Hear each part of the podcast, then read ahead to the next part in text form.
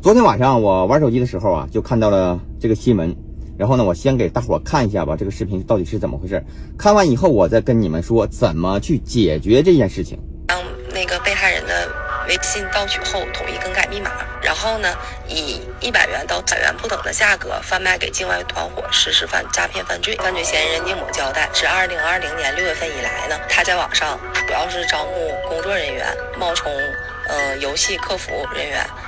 骗取中小学生的微信号，共计三百余个，嗯，向境外团伙售卖，获利十万余元。想要解决这件事情，一定要知道这个事情他们是怎么操作的。所谓的先知道攻，才知道防。这群人呢，在游戏的聊天室里面呢，专门找小孩去聊天，然后呢，跟你说，你我们两个来比赛，你只要能赢了我，我呢。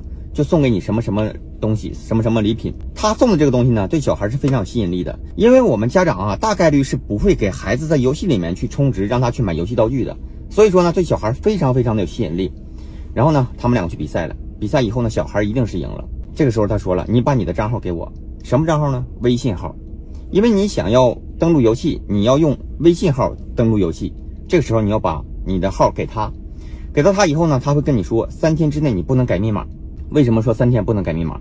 因为在微信的环境里有这样一个规则：你的账号拿到我的手机上面登录，连续登录三天，就是有了常用地址，就属于安全的环境。在这个时候再去更改绑定的手机号是不需要验证码的，只需要把新的手机号填在里面就可以了。这群人呢就利用了这个规则，他呢把小孩的号骗来以后呢，登录到我自己的手机上，然后呢今天我登一次，明天登一次，后天登一次。我跟你说了，三天之内不能改密码，三天以后挂出常用地址了以后呢？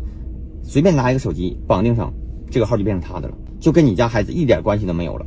他们呢就利用了这个所谓的规则啊，骗了一群小孩，很多不是一个两个。他们的整个流程就是这样的。想要防范，其实很简单，在孩子的手机里面放一张无关紧要的卡啊，只要是他收不到验证码的卡就可以，或者是干脆不放卡。